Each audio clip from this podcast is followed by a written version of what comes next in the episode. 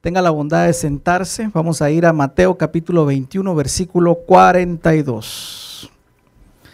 Mateo capítulo número 21, versículo 42. Sean todos bienvenidos a la casa del Señor. Los que nos siguen por internet, por el Facebook también, bienvenidos. Los que nos miran por YouTube también, bienvenidos. Y vamos a ir a la palabra acá, a Mateo capítulo 21, versículo 42. Gloria a Jesús. ¿Cuántos se recuerdan que estuvimos hablando la semana pasada? ¿Se recuerdan que estuvimos hablando acerca del reino de Dios? ¿Cuántos se recuerdan de eso? Díganme amén. Estuvimos hablando acerca del reino de Dios cuando Daniel entra a un reino de Babilonia. Y en ese reino, eh, él es atacado, pero él se mueve en el reino sobrenatural de Dios y logra vencer en el nombre de Jesús. Amén. Y yo quiero que vayamos a Mateo capítulo 21, versículo 42. ¿Lo tenemos ya? Mira lo que dice la palabra del Señor.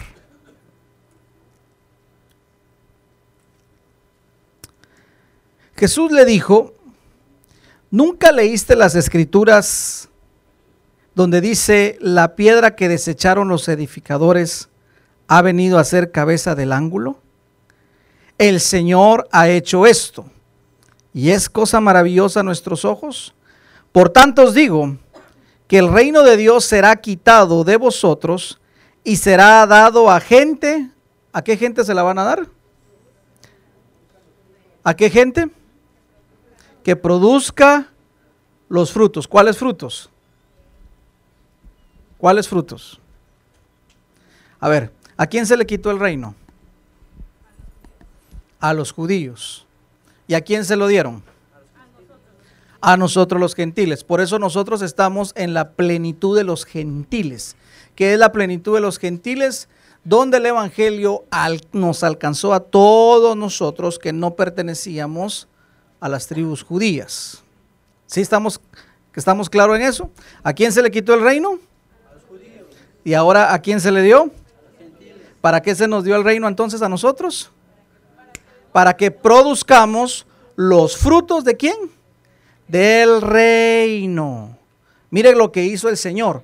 El Señor lo dijo, y esto es algo tremendo. Yo, yo, por favor no me vaya a malinterpretar de que estoy hablando mal de Israel. No, no, no. Bendecimos a Israel pero como Israel rechazó al Señor, entonces Israel quedó, por decirlo así, en esta temporada descalificado del reino de Dios. ¿Lo va a recuperar? Claro que sí. Cuando venga la gran tribulación, el Señor ahí va a tratar con ellos. Pero antes de que eso suceda, el Señor le dio el reino a, una, a un pueblo. En el original dice etnos, una etnia. Y eso somos tú y yo. Y el Señor lo que espera es que nosotros produzcamos los frutos del reino. Entonces esto es algo maravilloso porque, amado hermano, nosotros tenemos que preguntarnos, ¿estamos produciendo esos frutos del reino? Yo quiero que tú veas algo esta mañana. Tú eres una persona que Dios diseñó para ser productiva, no para ser conformista. Ah, solo dos dijeron que sí. Se lo voy, lo voy, a decir al resto entonces otra vez a ver si Dios te hizo para que tú no te quedes donde estás. Dios te hizo para que avances más. Para que no te conformes, sino para que vayas por más. Yo no me quiero quedar donde yo estoy, hermano. Yo no sé usted, yo no me voy a quedar donde yo estoy, hermano. Yo voy a seguir avanzando en el nombre de Jesús. Y si tenemos que dejar algunos en el camino, pues se tienen que quedar. Hola, pastor, qué grueso. ¿No? ¿Cómo dice eso, pastor? ¿No lo hizo el Señor en Egipto con los que no creyeron? Se quedaron postrados por incrédulos porque dijeron, no, no, no, ya mejor nos regresamos a Egipto. Nosotros no somos de los que volvemos atrás. Diga a la persona que esté a su lado, yo no sé de los que vuelvo atrás. Yo no, yo no me voy a quedar. Yo no sé tú, yo no sé tú, si vas a quedarte con conformismo, pero yo avanzo en el nombre de Jesús. y produzco los frutos del reino. Oh, sí, es que el reino de Dios no es para gente conformista, hermano. Por eso dice la palabra que el reino de Dios sufre violencia y solo los valientes lo arrebatan, no lo piden, lo arrebatan. Ah, es que esto, hermano amado, en el nombre de Jesús, nosotros tenemos que romper con todo espíritu de conformismo. Tenemos que ir por más. Tu relación con el Señor no puede seguir siendo la misma, tiene que ir por más. Ah, solo uno o dos. Otra vez, tu relación con el Señor no puede seguir siendo la misma de 10, 15 minutos. Tiene que ir por más en el nombre de Jesús. ¿Por qué? Porque Dios anhela que lo conozcas. ¿Por qué Dios anhela que lo conozca, pastor? Porque hay una gran misión que hacer y Dios necesita que tú y yo nos movamos en un reino sobrenatural. No un reino que es lo normal, no, no, no, no. Por eso cuando el Señor vino dijo, arrepentíos, metanoia, cambien su pensamiento. Todo lo que habían visto y aprendido, olvídense de eso. Ahora escúchenme a mí, que les voy a enseñar lo sobrenatural. Y dice la palabra que entonces el Señor oraba por los enfermos y se sanaban. Oraba por aquella gente que llevaba años presa y se sanaba. Los ojos ven, los ciegos ven, los, los, los oídos de los sordos escuchan, el cojo salta, hermano amado. ¿Para qué estamos entonces nosotros acá, hermano? Para ser la sal de la tierra, la luz en medio de la oscuridad. ¿Se recuerdan de aquel cojo que estaba allá puesto en la iglesia de la Hermosa? Todos los días lo llevaban. A ver, dos que vengan acá, por favor. O que vengan tres. Vengan tres aquí rápido, rápido, vengan. Venga, ven y ayúdame acá. Todos los días, vamos a ver. Aquí está, aquí está el cojo. Cárguenlo y lo ponen aquí, por favor. Todos los días lo cargaban. Todos los días lo cargaban y lo iban a poner acá. Acá lo ponen. Ahí. Y le voy a decir una cosa. El cojo nunca entraba a la iglesia. Siempre estaba allá afuera. ¿Para qué se quedaba afuera? Para mendigar. Una limonita por el amor de Dios. Una limonita por el amor. Escuche lo que le voy a decir. Nosotros no somos cristianos que nos quedamos en la puerta de enfrente para ver una, una por el amor de Dios. Ya llevo 50 años acá y sigo siendo el mismo. No, no, no, no. A eso no nos llamó el Señor. Por eso cuando llegó Pedro y Juan, ¿qué dijeron? Nosotros no tenemos dinero. ¿Por qué le digo? Una limonita. Yo imagino que Pedro lo vio y le dijo, ¿una limonita? No, hombre, si yo pertenezco al reino sobrenatural del Señor y ahí no hay pobres que limoneen, ahí lo que hay es la gloria de Dios. En el nombre de Jesús, levántate. A ese reino pertenecemos tú y yo. A ese reino. Pueden sentarse, mis amados. Ah, nosotros no somos de los conformistas, hermanos. Diga conmigo, yo no soy de los conformistas. Yo soy de los que produzco. Esa palabra, quiero que me pongan el slide, por favor. Es la palabra donde dice produzca frutos. Escucha lo que te voy a decir. Siempre que veas en la Biblia la palabra fruto, normalmente va a ir asociada con producir, con producción, con productividad. Otra vez, cuando veas la palabra fruto, va a ir asociada con qué? Con productividad, con producción, con producto. No es nada más que alguien vaya a tener fruto así. No, no, no. Algo tiene que haber, es producir. ¿Y qué significa producir? Significa hacer. Mire lo que significa practicar. Estamos hablando de la producción.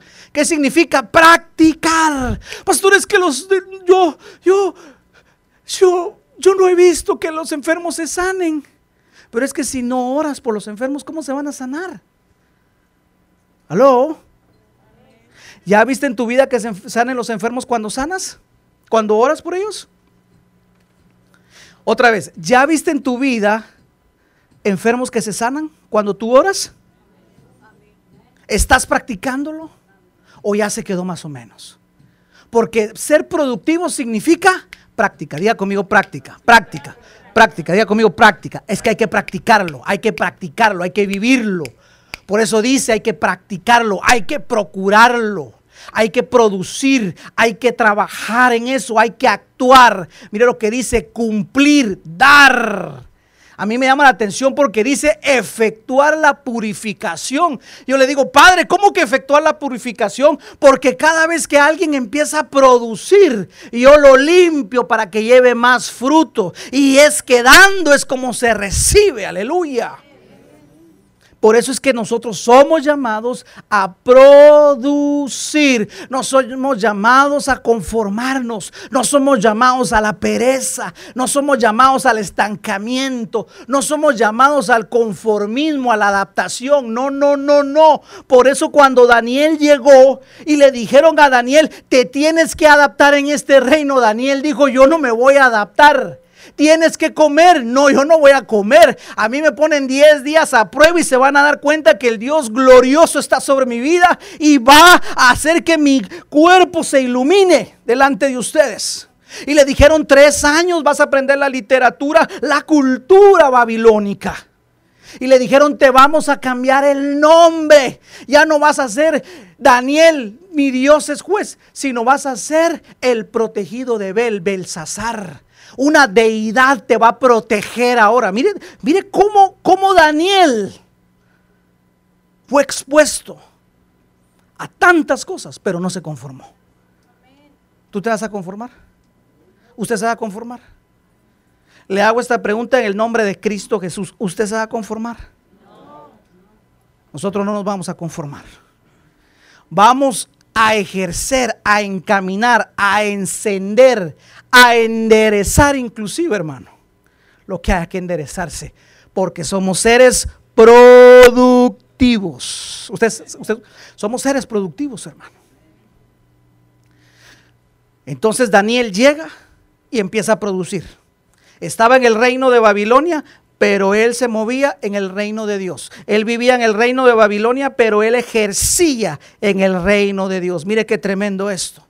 Babilonia viene de la palabra Babel, que significa confusión. Ahora, mire, a mí me, impactó esta situación, porque yo quiero que usted lo escriba. Slide número dos, por favor. ¿Qué es confusión? Número uno, la palabra nos dice que Dios no es un Dios de confusión, sino es un Dios de paz. ¿Se recuerda? Primera de Corintios 14, 33. Puede buscarlo.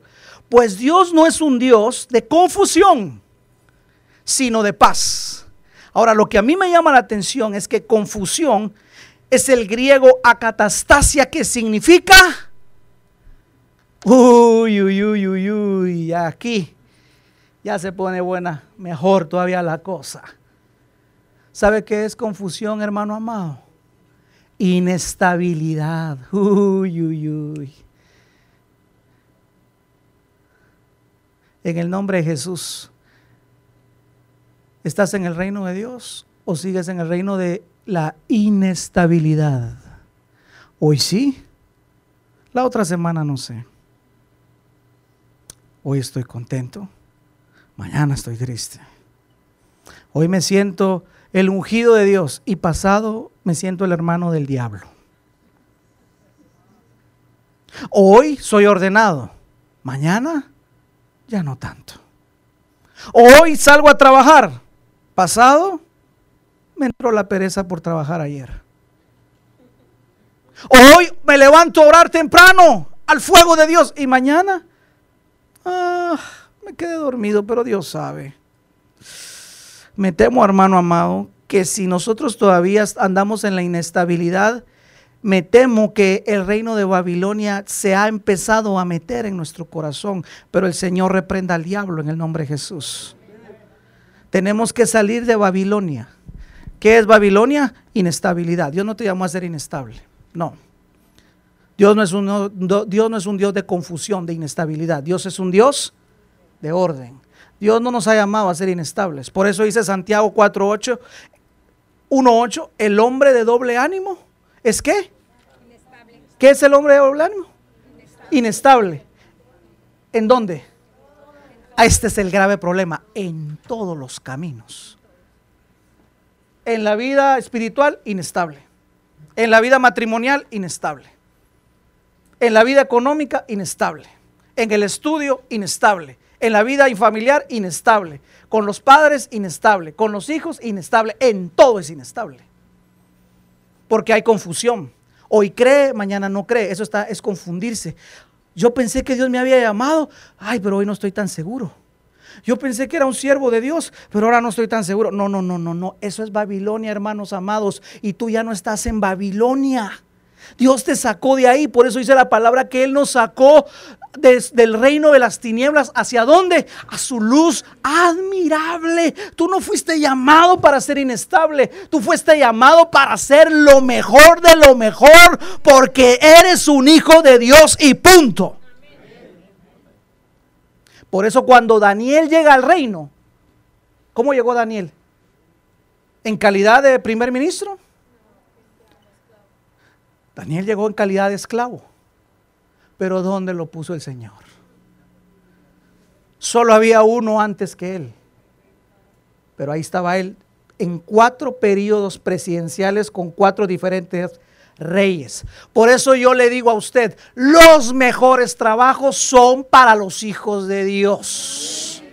Los mejores trabajos son para los hijos de Dios. ¿De dónde saca eso? De Daniel. Llegó en condición de cautivo, pero el Señor lo bendijo. Ah, y a mí que entonces, ¿por qué, pastor? No, yo no veo el mejor trabajo. Porque te has conformado. No es culpa de Dios. No le echemos la culpa a Dios. Ah, es que no, no, no, no, no tengo papeles. Es que no domino el idioma. Es que, es que soy un poquito bruto. No, no, no, no, no, no, no, no. Eso se llama Babilonia, confusión. Por eso cuando llegó Daniel al reino, el Señor lo honró durante cuatro reyes distintos. ¿Cómo es eso posible? ¿Fue porque Daniel era pilas? No, Daniel estaba, estaba pasando el Niágara en bicicleta. ¿Y qué hacía Daniel? Tirémonos al suelo y pidámosle, Señor, danos sabiduría. Por eso dice, más buscad primeramente, más buscad primero, antes que todo, el reino de Dios. Y todo lo demás. ¿Qué es para Dios darte el mejor trabajo de este lugar? ¿Qué es para Dios? ¿Qué es para Dios darte un buen trabajo? ¿Qué es para Dios bendecirte si Él es el dueño de todo? ¿Qué es para Dios levantarte si eso es lo que Él anhela? Buscad primeramente el reino. Pero Babilonia nos dice, no, no, no, no, no, no, no. Hay que trabajar como un animal. para poder ganarse los frijolitos. Escucha una cosa, trabajar es bueno. Y yo no estoy diciendo que no trabajemos, claro que somos trabajadores, somos los mejores en nuestro trabajo. Pero una cosa es que primero vaya al trabajo y otra cosa es que primero vaya al reino de Dios. ¿Qué va primero en tu vida?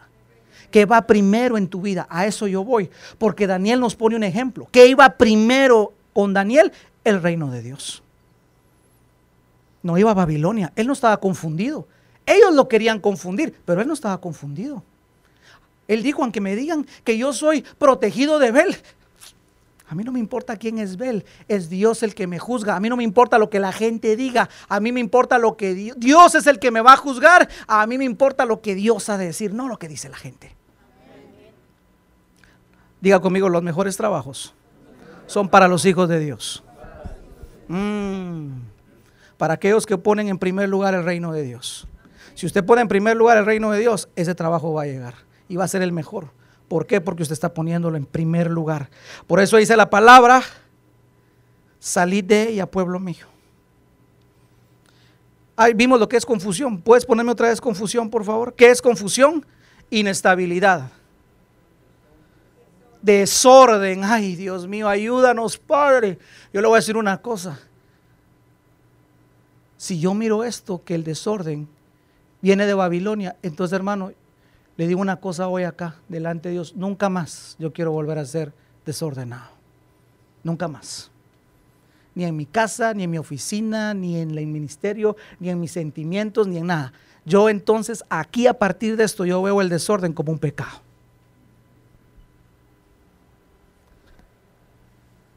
En orden fructificamos, en desorden fracasamos.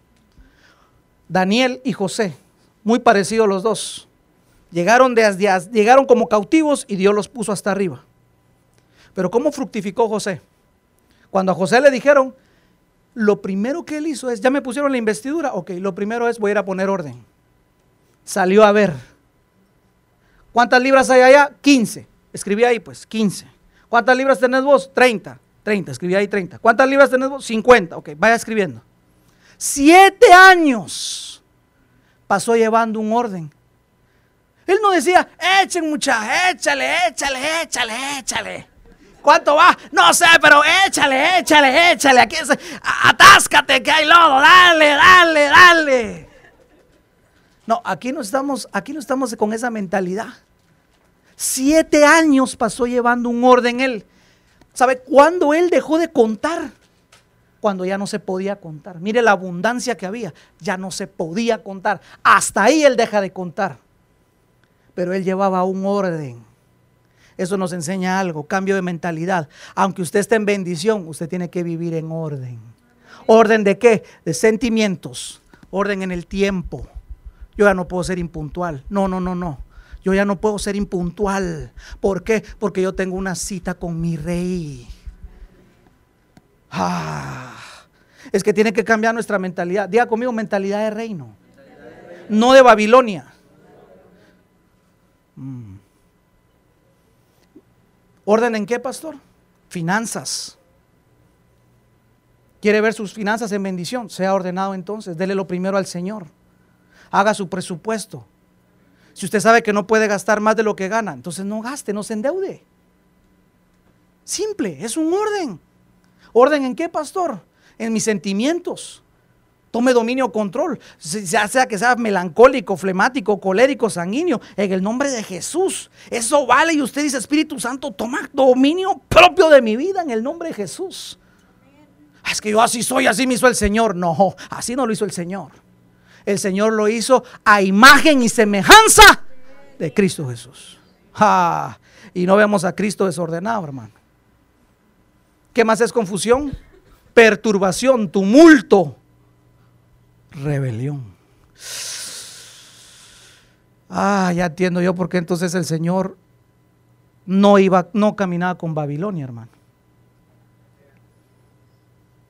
Había un choque porque Dios es un Dios de orden, un Dios de paz. Mire lo que dice Apocalipsis 18.2. Solo para que usted vea la magnitud de cómo se refiere el Señor a ese reino de Babilonia, que es lo que estamos viviendo nosotros. Es el reino del mundo o el sistema del mundo o el sistema mundano pagano.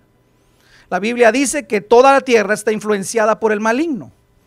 Apocalipsis 18.2 dice, y clamó con voz potente y dijo, ha caído la pequeña Babilonia.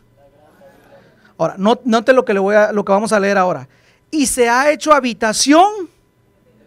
Oh, tú no fuiste llamado a vivir en Babilonia, hermano. Tú fuiste llamado a vivir en el reino de Dios. Al menos uno dijo amén. Le voy a decir una cosa. ¿Sabe por qué yo le digo que diga amén? Porque dice la palabra que con el corazón se cree y con la boca. Son dos cosas que uno tiene que hacer. Uno no solo dice amén en la mente. ¿Vas a recibir a Cristo? ¿Vas a recibir a Cristo? ¿Sí o no? Es que en la mente lo estoy diciendo. No, no, no. Eso, eso yo no sé de dónde lo sacó, pero eso no es bíblico. ¿Cuántos de aquí son bíblicos? ¿Cómo dice la palabra? Hay que, hablar, hay que abrir la boca. Dígale al hermano que está asegurado, hay que abrir la boca para confesar, para salvación. ¿Sabe qué dice otras versiones? ¿Sabe qué dice otras versiones? Se abre la boca para salud. Para salud, pastor. Ah, sí. Es que cuando usted dice, es que yo estoy enfermo porque tengo una miernia una mi enfermedad que me achaca de años, pero de años he vivido así enfermo, pero ahí la llevo. Pero si usted empieza a confesar salud, Padre, en el nombre de Jesús, tu palabra dice que yo soy sano. Yo te creo, yo te creo, soy sano, porque con el corazón se cree, pero con la boca se confiesa para salud, salvación. Aleluya. ¿Cuántos quieren tener hogares saludables?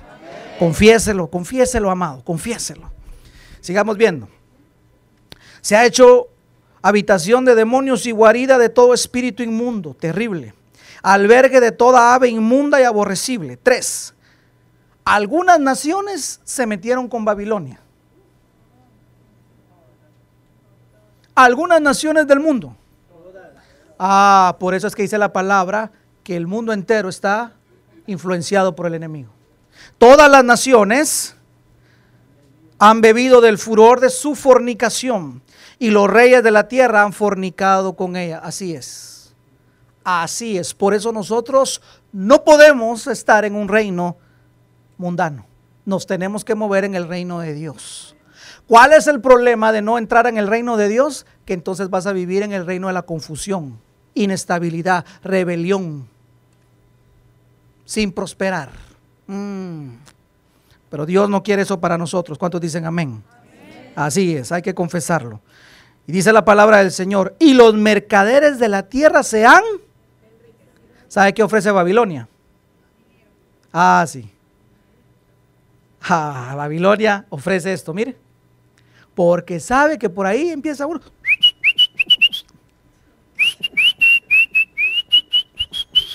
Oh. Sí, hermano. Por eso nosotros, tenemos que entender que es Dios el que nos prospera, no Babilonia. Porque la bendición de Jehová es la que prospera y no añade tristeza. Esa es la que bendice, esa es la que prospera. Esa es la que bendice. Esa es la que te levanta. Esa es la que te fortalece. Esa es la que te llena.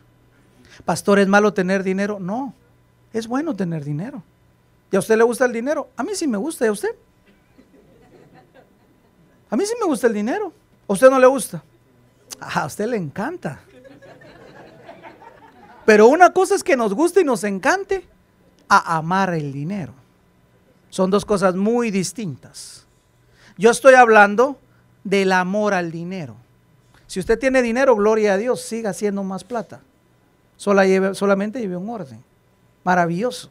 Y yo creo que Dios prospera, sí, maravilloso. Pero una cosa, le repito, es amar al dinero. Yo sí no amo el dinero, hermano, y no quiero amarlo. Eso se llama avaricia. Cuando en mi corazón hay amor por el dinero, entonces empieza la destrucción de todos los males. ¿Qué es lo que dice Timoteo? Raíz de todos los males es el amor. Por favor, no me malinterprete. Sigamos viendo. Cuatro. Oí una voz del cielo, y ese por favor subrayelo, que decía, ¿cómo decía? Salid de ella pueblo mío. Sal del reino de Babilonia, pueblo mío. Pero ¿por qué, Señor? Para que no seáis partícipes de sus pecados, ni recibáis parte. Ah. Dígale, nos vamos de Babilonia y nos movemos en el reino sobrenatural de Dios. Ah, sí, en el reino de Dios, aleluya. No más confusión, no más inestabilidad, no más desorden, no, no, no más, no más, no más, no más. Vamos hacia la fructificación en el nombre de Jesús. Como Dios fructificó a José, como Dios fructificó a Daniel, aleluya, que aunque estaban y viviendo en ese reino babilónico, ellos se movían en el reino de Dios. Amén. Entonces, ¿cómo producimos frutos? Número uno, ¿usted quiere producir frutos? Número uno, entiende tu identidad. Eres de Cristo. Número uno, entiende tu identidad. Le perteneces a Él. Otra vez, es que yo, el Señor me dijo, vas a tener que decirles, cuando le hables de mi identidad, que eres mía eres mío. En pocas palabras, tú no decides, decide Él. Yo no decido, decide Él, porque Él es mi dueño. ¿Usted puede decir que Él es su dueño? Si Él es mi dueño, que Él disponga de nosotros entonces. Él es nuestro dueño. Esa es nuestra identidad. Somos de Cristo, somos de Él. Cuando nosotros entendemos que somos de Cristo, empieza la fructificación, la productividad que nos lleva a la fructificación. Somos productivos. Efesios 1:11. Quiero mostrarte algo, hermano. Nosotros fuimos predestinados por el Señor. ¿Por qué me está diciendo esto, pastor? Para que tú recuerdes cuál es tu origen, tu principio. Por eso Job dijo, somos de ayer y nada sabemos. Pregunta pues a las generaciones pasadas. ¿Quiere usted entender el, ¿quiere usted entender el presente? Vaya al pasado y vea lo que sucedió. ¿Quiere usted entender por qué está este país así? Vaya a la historia y vea lo que sucedió. Somos predestinados, fuimos predestinados. ¿Qué significa predestinados? ¿Qué significa predestinados? ¿Qué significa predestinados?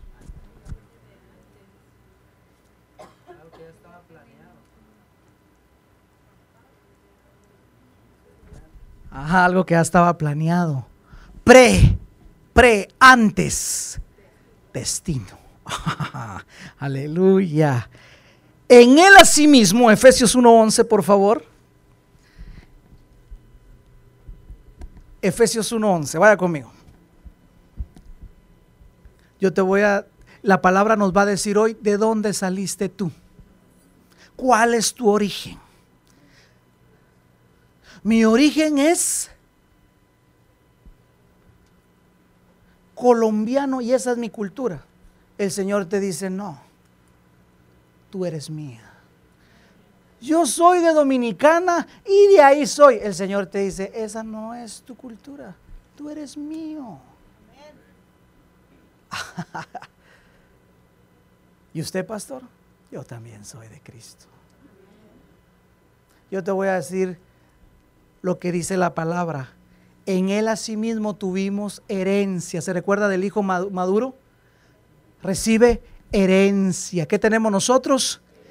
Bueno, ya usted está para recibir herencia, ¿no? Vaya, soporteme esto pues. Habiendo sido predestinados. Oh, ¿cómo está esa situación, pastor? Volvamos, retrocedamos pues. Antes de Génesis, ¿qué pasó antes de Génesis? Ayúdeme a predicar, necesito que me ayude porque si no el tiempo me avanza. ¿Qué pasó? ¿Habían creaciones antes de Génesis o no habían creaciones? ¿Sí? Antes de Génesis, antes de Génesis, antes de Génesis. ¿Habían creaciones o no? Habían creaciones angélicas. Por lo tanto, si habían creaciones angélicas, mm, dice que Él es el Padre de los espíritus. ¿Quién es el Padre de los espíritus? Mm. Mire pues, ¿Cómo se lo explico acá? Quiere decir que nuestro inicio estuvo antes, cuando éramos espíritus, de Génesis. En Génesis Dios sopló, dio espíritu a un cuerpo, hizo el cuerpo. Pero antes de eso estaba el Padre de los Espíritus con todos los espíritus. Ahí estábamos todos nosotros. Eso es predestinación antes del inicio. Ahí estaba usted. Por eso es que usted pertenece al Señor. Ah, pastor, ¿de cuál fumó? No, no he fumado ninguna. No, no he fumado ninguna. Ya se lo voy a mostrar con otros versículos que tengo. Solo téngalo ahí.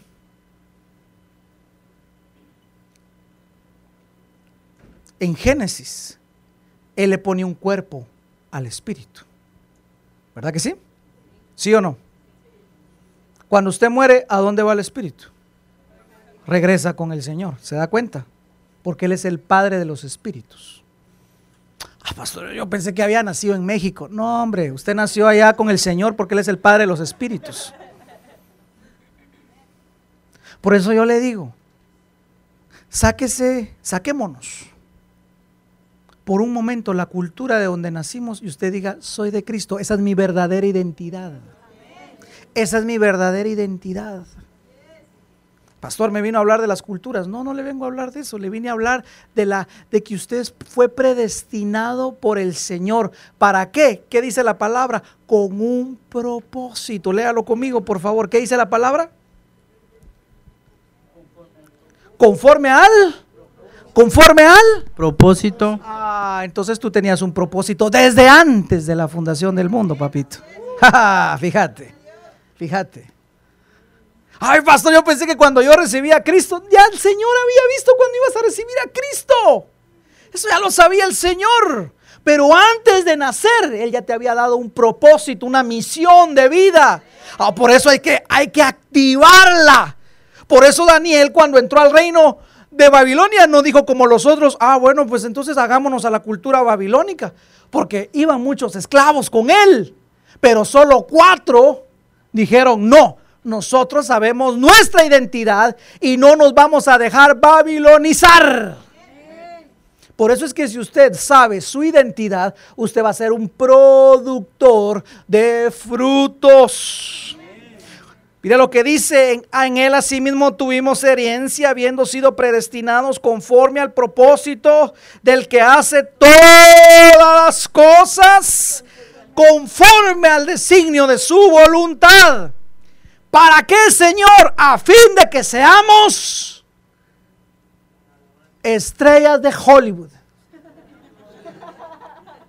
Que nuestro nombre sea grande.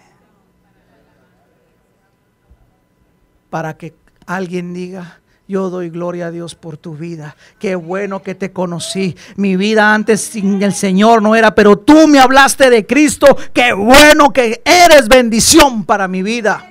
Gracias por el consejo que me diste. Salvaste mi matrimonio y el Señor se glorificó. Gracias por ser la bendición. Fuimos hechos para alabanza de su gloria. Por eso hay mucho todavía que hacer por este lugar, hermano. Esa fue nuestra predestinación. Mire lo que dice la palabra. Versículo número 13. En él también vosotros habiendo oído la palabra de verdad, el evangelio de vuestra salvación, y habiendo creído en él, así fue. Claro que así fue. Fuimos. Ah, mire qué lindo. Fuimos. Fuimos. Eres mía. No eres de nadie más. Eres mía. Eres mía. Eres mía. Eres mío. Eres mío. Eres mío. No somos de nadie más, hermano. No somos de Babilonia. Somos del Señor. En Cristo vivimos y en Cristo nos movemos y en, ah, en Él hasta nos morimos. Por eso el apóstol Pablo dijo, para mí el, el, morir es Cristo, no, para mí el vivir es Cristo y el morir es. El apóstol Pablo no tenía miedo a morirse. Porque sabía que su destino había hecho, había sido listo desde antes de la fundación del mundo. Efesios 2.10 si podemos poner la versión internacional, nueva versión internacional. Efesios capítulo 2, versículo número 10. Sigamos viendo ese asunto de la predestinación, pastor, con todo gusto. Efesios 2, Efesios capítulo 2, versículo número 10.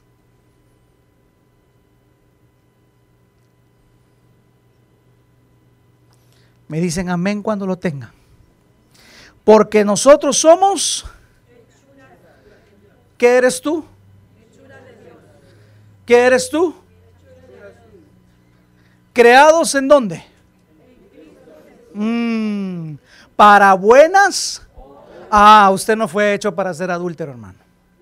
Usted no fue hecho para ser un drogadicto, un borracho, un ladrón, una prostituta, una fracasada. Usted fue hecho para qué?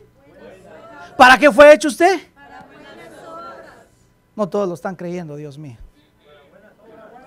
¿Para qué fue hecho usted? ¿Para qué fuiste hecha tú? ¿Para qué fue hecha usted? Ese es nuestro origen. Fuimos hechos para buenas obras. Nosotros no fuimos hechos para el pecado, hermano. Pastor, pero es que yo no sé, cuando de repente el pecado me quiere agarrar, recuérdese, usted no fue hecho para eso. Yo no digo que no podamos resbalar y caer, claro, podemos resbalar y caer, pero nos levantamos y enderezamos el camino y volvemos a Cristo Jesús. Porque no fuimos hechos para andar en pecado, hermano. Por eso mire lo que termina diciendo ese versículo. Fuimos hechos para buenas obras, las cuales Dios dispuso cuando usted se convirtió. Desde antemano, desde antes de la, fundación del mundo, a fin de que Ah, entonces, ¿cuál es el punto acá, pastor? Ponga en práctica para lo que usted fue hecho. Hágale un favor a Dios, ponga en práctica lo que usted fue diseñado para hacer. Hágale un favor a Dios. Actívese en los dones que Dios le dio para hacer de bendición a otros. Pastor, yo tengo dones. Claro que tiene. Tiene talentos. Ese es un regalo de parte de Dios. Pero de nada sirve tenerlos si no los activamos. Eso es lo que dice la palabra. A fin, ¿cuál es el fin? ¿De qué? ¿De qué? Dígalo conmigo. De lo pongamos en práctica. Dígalo conmigo. Lo tengo que poner en práctica. Otra vez, lo tengo que poner en práctica. Una vez más fuerte, lo tengo que poner en práctica. Mm. Ahí está. Ya vamos llegando. Ya vamos llegando, en el nombre de Jesús. Pastor, pero eso de la predestinación, pero es que el Señor iba a ver las cosas malas también que iba a hacer. Claro. Claro que Dios sabía que íbamos a fallar. Pero te voy a decir una cosa. El hecho de que Dios nos predestinó, Él no lo hizo para decir, ah, yo sé que tú vas a fallar. No, sabes que tú quedas fuera. Dios no fue así. Dios dijo, sí, yo sé que vas a fallar, pero no te preocupes, no te dejaré huérfano. Enviaré a mi hijo para que él pague por ti y siempre serás acepto. Por eso Jesús dijo, el que a mí viene, yo no le echo fuera. ¡Ah, denle un aplauso al Señor, aleluya! El que a mí viene, no le echo fuera. Usted fue hecho para buenas obras, hermano. Diga conmigo, yo fui predestinado para buenas obras. Esa es tu identidad, hermano. Por favor, nunca se te olvide. Estás sellado con el Espíritu Santo. Número dos, tienes que actuar ya, ya, ya. Jeremías 1.5. Tienes que actuar ya. Pastor, pero estoy en medio de tantos problemas. Usted no sabe lo que a mí me pasa. Mire tantas cosas que yo tengo que hacer. ¿Cómo quiere que yo voy a cómo quiere que yo lo haga? Por eso mismo. Porque cuando las pones en práctica, ahí mismo el Señor viene y te limpia. Cuando las pones en práctica, el Señor viene y te sana. Cuando las pones en práctica, el Señor viene y te libera. Por eso es que cuando eres productivo, eres sano. Ya conmigo, cuando soy productivo, soy sano. Cuando soy productivo, soy bendito. Es hora de activar, hermano. Jeremías 1.5. Antes que te formase en el vientre. Ah, ¿cómo así, pastor? ¿Cómo así? ¿Cómo es, que, ¿Cómo es posible que Dios me hubiera conocido antes de que yo hubiera sido formado en el vientre de mi mamá? ¿Cómo es eso posible? ¿Cómo es eso posible? ¿Cómo es posible que Dios me haya conocido antes de que mi papá y mamá?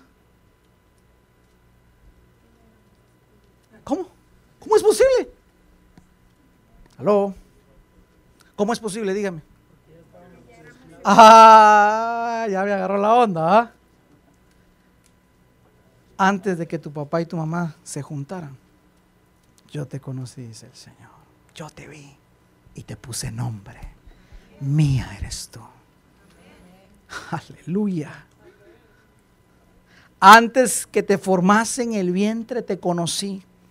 Y antes de que nacieras, ya te había consagrado, ya te había apartado, ya te había separado. Eso significa santificar, separado de... Mire qué lindo es papá, ¿verdad? Y te di una misión, un propósito. Habla, sé mis labios, profeta las naciones. Escucha lo que le voy a decir. Usted y yo somos los labios de Dios. Cada vez que usted va a su trabajo, usted es los labios de Dios. Usted son las, ustedes las manos de Dios. Se necesita que vaya y ponga manos y declare sanidad en el nombre de Jesús. Se necesita que vaya y declare libertad, liberación, de candela ahí en el nombre de Jesús. Una oportunidad una persona me llamó pastor. Aquí estoy trabajando. Le habíamos dado candela un día antes y me dijo, pastor, aquí estoy trabajando y sigo. Que voy al baño cada cinco minutos y sigue saliendo. ¿Qué hago, pastor? Seguite dando candela, le digo yo, seguile dando, maravilloso, le digo yo. Gloria a Dios. Dios se va a mover en todo lugar, porque el reino de Dios está con nosotros. Sin embargo, diga conmigo, sin embargo, ah, siempre hay un pelo en la sopa, ¿va usted? Muchos de nosotros contestamos como contesta o como contestó Jeremías. Lindo cómo le, cómo le hace su llamado, ¿verdad? A todos nosotros. Y yo dije, versículo número 6, ay, ay,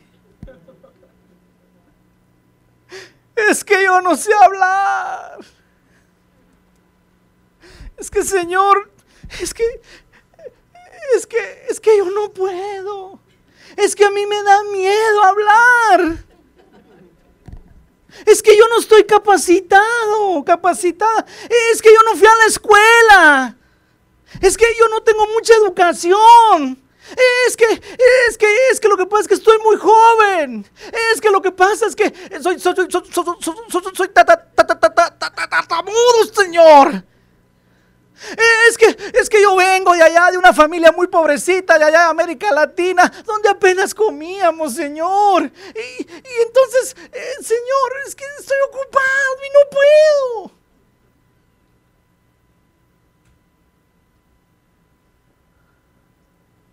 ¿Qué dijo Jeremías? ¿Cómo dijo Jeremías? No sé hablar, Señor. Tengo miedo. Pero yo te llamé. Pero tengo miedo, es que no estoy seguro si voy a, si voy a fallar.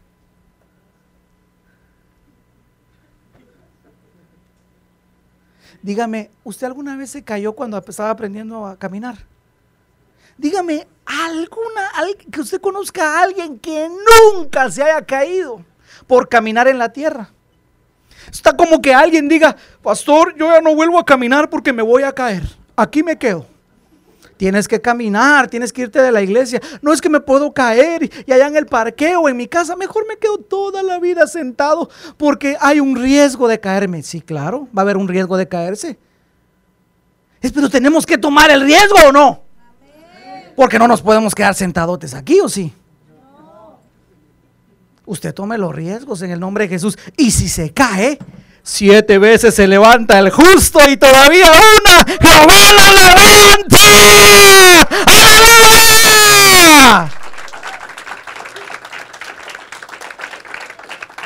Si te caes, el Señor te levanta.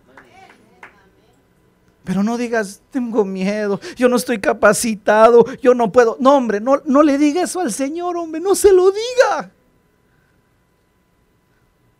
Porque usted fue predestinado. Ah, ¿qué le dice la palabra? Este sí le dámoslo con la reina Valera. Luisito, por favor. No sé hablar porque soy un niño. Así dicen muchos. Soy un niño en el Señor. Apenas voy con apenas voy hablando. No, no, no, no. Y el Señor me dijo, versículo 7. ¿Qué le dijo? No digas que soy un niño. Deja de decir ya que no puedes, que te da miedo, que, que, no quieres orar por los enfermos porque no se van a sanar, que no quieres orar por el que necesita libertad, que no quieres, que no quieres hacer la obra porque te da temor, porque te da inseguridad. No digas eso más, no lo digas más. Tienes un Padre que está contigo. Él es el que te capacitó. ¿Cuándo, pastor? Desde antes de la fundación del mundo. Desde ahí te capacitó. No digas soy un niño, porque a todo lo que yo te enviare, irás tú. Y dirás todo lo que yo te diga. Ay, pastor, es que si yo le digo y si se enoja conmigo. Y si se molesta. ¿Qué hacemos entonces? Mejor no le digo nada. Ay, hermano, lindo. Le voy a decir una cosa. Usted tiene que ser como Daniel, solo Dios me juzga. Usted no permita que nadie más lo juzgue. Si la gente viene y lo empieza a juzgar y a criticar, ¿y a usted qué? ¿O acaso la gente es la que le da de comer, pues? ¿O acaso la gente es la que lo sostiene? ¿O acaso la gente murió en la cruz y derramó su sangre por usted, pues? Usted vaya y dígalo en el nombre de Jesús. Comparta a Cristo en el nombre de Jesús. Y si lo rechazan, ¿acaso no rechazaron a Jesús? Por eso digo, me rechazaron a mí, yo les quito el reino se lo doy a otros. ¿Rechazaron a Daniel? Claro que lo rechazaron. ¿Rechazaron a José? Por supuesto que lo rechazaron. Si rechazaron a Jesús, no nos van a rechazar a nosotros, hermano. Por favor. Por favor. Pero usted no se puede quedar callado. Vaya, hable. Ah, 23 años profetizó Jeremías, dándole y dándole y dándole. ¿Y sabe qué le dijo la gente? ¿Sabe qué le decían los reyes? Si te agarro, te mato. Y ahí tenía que ir Jeremías, solo llegaba, les profetizaba. Así dice el Señor, rey pagano, si no te arrepentiste vas a ir con el diablo y al infierno y con tu suegra. A lo que lo mato. No le gustó al rey, pero tú vas a hablar las palabras del Señor. Punto. ¿O vas a hablar tus palabras? Las del Señor. Vamos a hablar las palabras del Señor. Mire lo que dice. A todo lo que te diga hablarás. Y dirás lo que te mande. Versículo 8. Diga conmigo, no temas. Diga a la persona que tenga a su lado, no temas. Ahora mírelo a los ojos y dígale, ya basta de tener temor, dígale.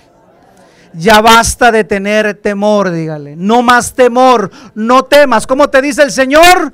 No temas. ¿Cómo te dice el Señor? No temas. ¿Cómo te dice el Señor? No temas.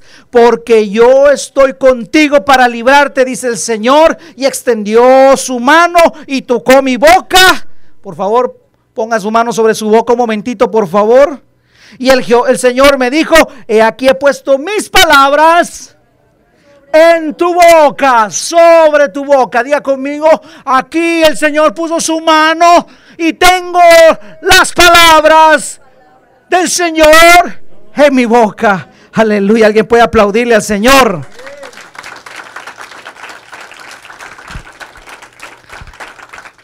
Versículo 10. Ahí está la fructificación. Mira que te he puesto en este día sobre naciones y sobre reinos. ¿Sobre cuál reino? Sobre el reino de Babilonia. ¿Para qué? Para que vengas y arranques esa mala fructificación que había. Esas malas hierbas las vas a arrancar. Para que destruyas esa semilla, para que arruines esa semilla, esa planta, esa raíz, que la derribes, esos árboles que tienen años de ser amargura y que ahora vengas y vuelvas a plantar y a edificar sobre la, semilla que yo te voy a dar. Aleluya. Así que hermano amado, Él es nuestra confianza. Segunda de Corintios 3.4. Segunda de Corintios 3.4, nueva versión internacional. Voy avanzando más rápido.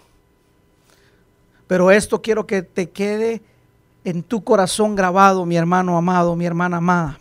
Segunda de Corintios 3:4, Dios es el que te capacita, Dios es el que te instruye. No tengas temor, no tengas miedo. Abre tu boca que Él la llenará. Tienes las palabras del Señor. Mira lo que dice Segunda de Corintios 3:4. Es, esta es la confianza que delante de Dios tenemos por medio de Cristo. No es que nosotros nos consideremos competentes en nosotros mismos, no. ¿De dónde viene nuestra competencia? ¿De nosotros mismos? No, no, no, no, no, no. Es bueno estudiar, claro que es bueno estudiar y hay que seguir estudiando. Es bueno prepararse, claro que sí, pero eso no nos da nuestra competencia. Nuestra competencia, lo que nos hace competentes es lo que el Señor Jesús hizo. Mire lo que dice, nuestra competencia viene. ¿De dónde viene nuestra competencia? ¿De dónde viene? ¿Quién nos hizo competentes? Ah, Él te hizo competente. Él nos ha capacitado para ser servidores de un nuevo pacto. ¿Quién nos capacitó? ¿Quién nos capacitó? No de la letra, sino del espíritu. No somos letra muerta, por eso dice la palabra, porque la letra mata, pero el espíritu da vida. ¿Qué significa esto? Somos palabra y poder, palabra y poder, palabra y poder, palabra y poder leemos la palabra, nos enfocamos en la palabra y de ahí salimos a dar el poder de Dios. Amén. No solo palabra, no, no, no, no, palabra y poder. Solo la letra mataría. Necesitamos el poder del Espíritu Santo de Dios. Amén. Número tres. Entonces lo primero dijimos, la identidad. ¿Ya entendió su identidad, hermano? Fuiste predestinado. Número dos, fuiste capacitado. Amén. Y número tres, fuiste hecho para ser productivo. ¿Qué significa producción, pastor? O ser productivo. Significa aquella actividad que aporta valor agregado. ¿Qué significa ser productivo? Es aquella actividad que aporta valor agregado. ¿A qué nos llamó el Señor? A agregar valor a la vida de las personas. ¿Sí me estoy dando a entender? Por eso es que nosotros, como somos gente tan productiva, siempre nos vamos a relacionar con gente que agregue valor a nuestra vida, no con gente que le quite valor a nuestra vida. Usted no se va a juntar con aquella persona que le va a decir, ay, viene este pobre miserable, desgraciado, infeliz. ¿Qué tal vos, muerto de hambre, hijo del diablo? Aquí estoy más o menos. Fíjate, sí, es que sos un pobre desgraciado, ¿verdad? ¿Verdad que te gusta que te traten mal? Sí, me encanta que me humillen. Esa es, esa es tu identidad. Nosotros nos relacionamos con gente que agregue valor a nuestra vida, no que le quite. Por eso es que nosotros le ponemos valor a la vida de otras personas. Como pastor, cuando hablamos de Cristo, cuando oramos por ellos, cuando imponemos manos sobre un enfermo, cuando ponemos manos sobre una persona que necesita liberación, cuando les apoyamos en oración, cuando les bendecimos cuando podemos ayudarle, cuando le decimos, estoy contigo, voy a orar contigo. Necesitas apoyo, aquí estoy. Necesitas ayuda, aquí estoy. Oramos, ayunamos. Esa es gente que agrega valor a la vida de nosotros. Por eso es que nosotros somos productivos. Agregamos valor en la vida de otras personas. Aleluya. ¿Qué significa ser productividad? ¿Activista? No. Lucas 10:38. Le voy a decir algo. Pastor, entonces quiere decir que para ser eh, productivo me tengo que mantener en constante actividad. No, no, no, no, no, no, no, no. No, no, no, no, no, no, no. Para ser una persona productiva, usted tiene que hacer las obras que hizo Cristo. Usted y yo tenemos que hablar las palabras que habló Cristo. Usted y yo nos tenemos que mover en la misericordia que se movió Cristo, en la unción que se movió Cristo, no en un activismo. Por favor, no me va a decir, pastora, yo, pastor, yo soy productiva porque me quedo en mi casa y estoy haciendo el oficio todo el día, pastor, y soy productiva. No, no, no, no estoy hablando de eso. Qué bueno que lo haga. No me vaya a decir, mire, pastor, yo paso trabajando todo el día, pastor, y soy productivo. No, no te estoy hablando de eso, te estoy hablando de la productividad del reino, las obras de Cristo. Por eso, mire, cuando sucede que Jesús llega con Marta, usted ha escuchado esa historia. Mateo 10:38 dice, mientras iban ellos de camino, él entró en una ciudad y una mujer llamada Marta le recibió en casa. Y ella tenía una hermana que se llamaba María. Estaba Marta y María. Diga conmigo Marta y María. Y María se sentó a los pies del maestro, escuchando. ¿A quién estaba escuchando María? Imagínense eso, pues. ¿Qué es lo que hizo María? Llegó y se sentó a los pies del maestro. Ah belleza escuchar al maestro. Sin embargo, Marta, ¿qué dijo Marta? Mira lo que dice Marta. 40. Pero Marta, no sé si tenemos la versión Las Américas, poneme la versión Las Américas, hijo, es que aquí hay una palabrita que, que no me quiero obviar. Ahí está. Pero Marta se preocupaba por todos los preparativos y acercándose a él, le dijo, Señor, ¿no estás viendo que esta fodonga me está viendo a mí hacer todo el oficio y ella aquí echadota sin hacer nada? Mire, mire el espíritu de Marta regañando a Jesús. Mm. ¿Quién era productiva ahí? ¿Marta o María? Pues no, María estaba echadota pues sin hacer nada. Ah, entonces escuchar la palabra es productivo. Porque hay gente que dice, yo no vengo a la iglesia porque solo es ir a sentarme a oír. ¿Verdad que eso es Babilonia? No han entendido. No han entendido. ¿Siga viendo conmigo? No te importa que mi hermana me deje servir sola. Dile pues, mire, ya ordenando al, maestro, ¿va? Mire Martita, qué belleza, ¿va? Dile pues. Ya dando órdenes de una vez, ¿va? Dile pues que me ayude. Versículo 41. Y el maestro tan lindo, ¿verdad? Respondiendo el Señor le dijo, Marta, Marta, Marta, tú estás Ay, ay, quería llegar yo. ¿Estás? Aquella gente que hace de su vida un activismo para sentirse productiva, siempre va a terminar afanado y molesto todo el tiempo. Pastor, entonces ya no hacemos nada. No, claro que hay que hacer, pero todo en su lugar. María estaba lista para recibir y escuchar al Maestro, mas buscad primeramente el reino de Dios y su justicia y todas las demás cosas. Exacto. ¿Se da cuenta? ¿Cómo estaba Marta? En el activismo, tengo que hacer esto, tengo que hacer esto, tengo que estar aquí, tengo que estar allá, tengo que estar aquí, tengo que estar ahí, porque soy productivo. No, no, no, no, no, no, no, no, no, no. No has entendido. No has entendido no es activismo. Diga conmigo, el Señor no me llamó a ser activista, me llamó a ser productivo. Ah, sí. ¿Quién era? Para Marta, ¿qué decía Marta de María? María es una perezosa, una fogonga, una holgazana. Y yo estoy aquí trabajando.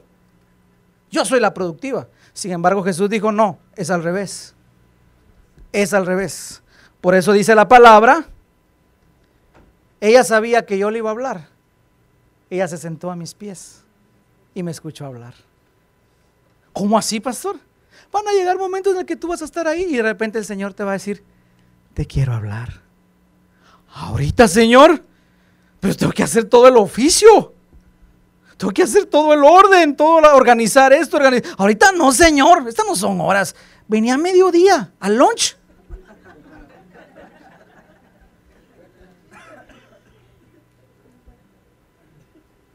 Pero si Él es el dueño y Él es el que manda.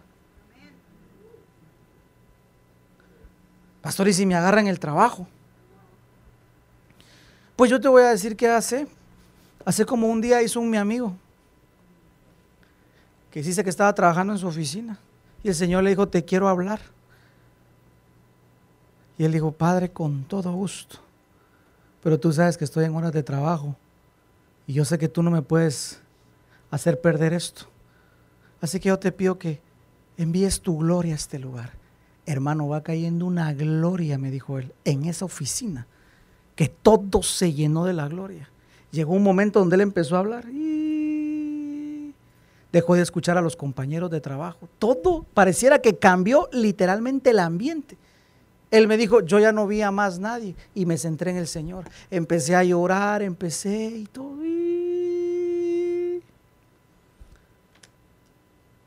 Cuando eso pasó, volví a ver a mis compañeros, todos estaban tranquilos. El jefe contento conmigo.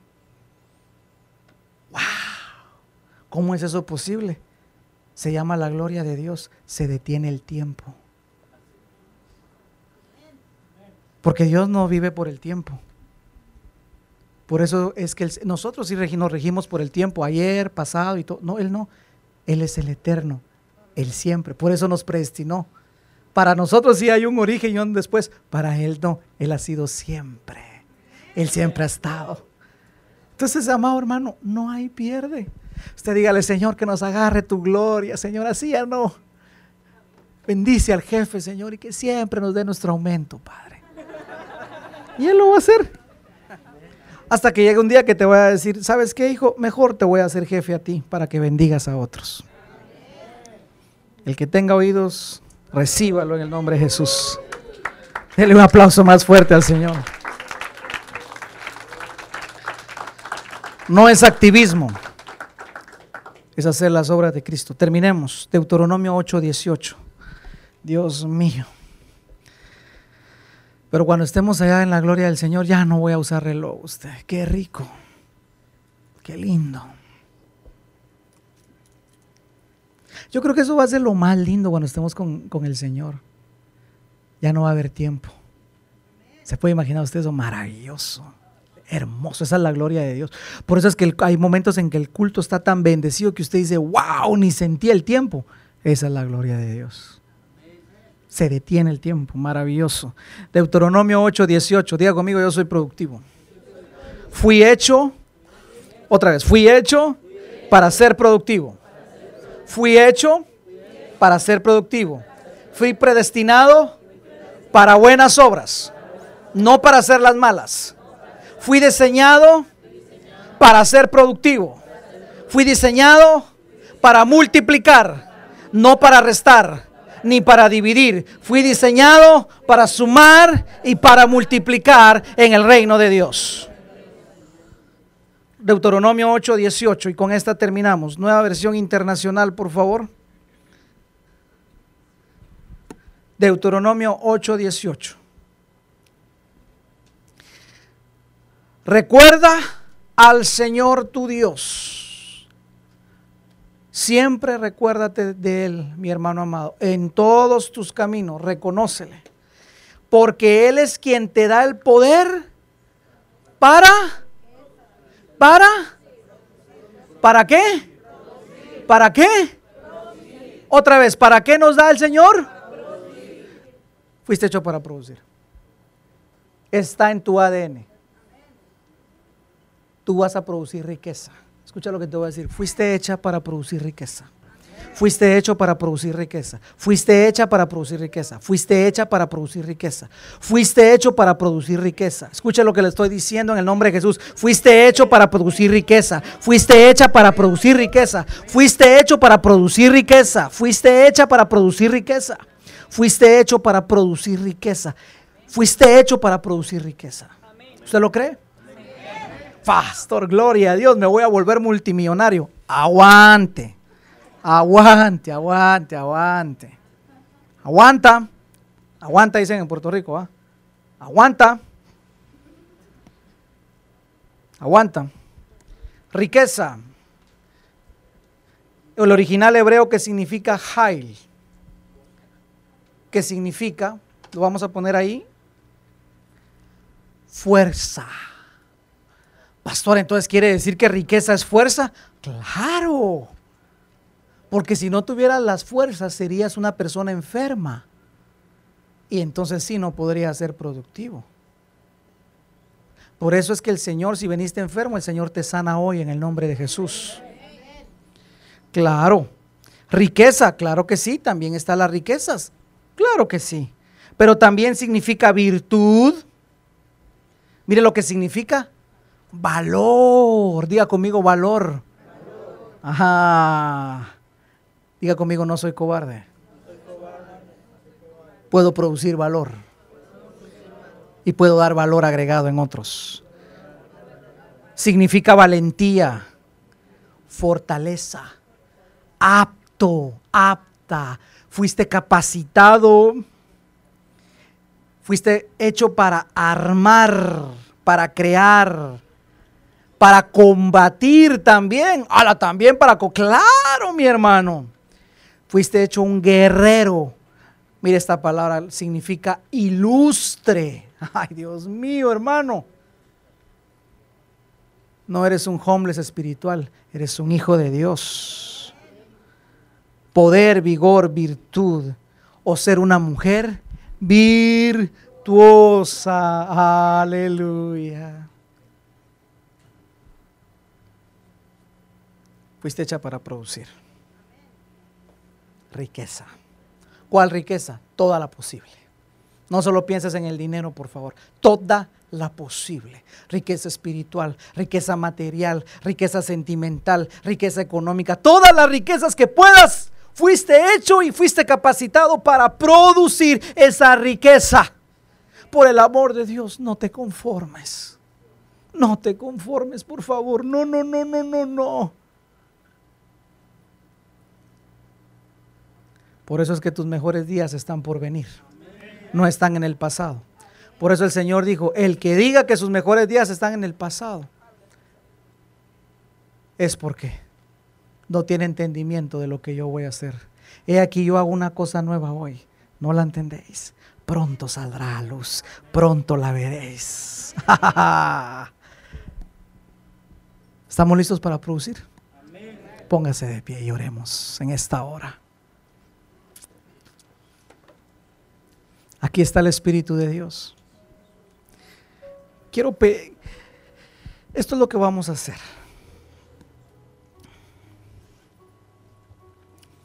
Quisiera que los que son líderes de GPS vengan acá, líder y sublíder, y se pongan de este lado un momentito. Si usted es líder o sublíder de GPS, salga rápidamente de su lugar y venga aquí, por favor. Vamos a hacer lo siguiente.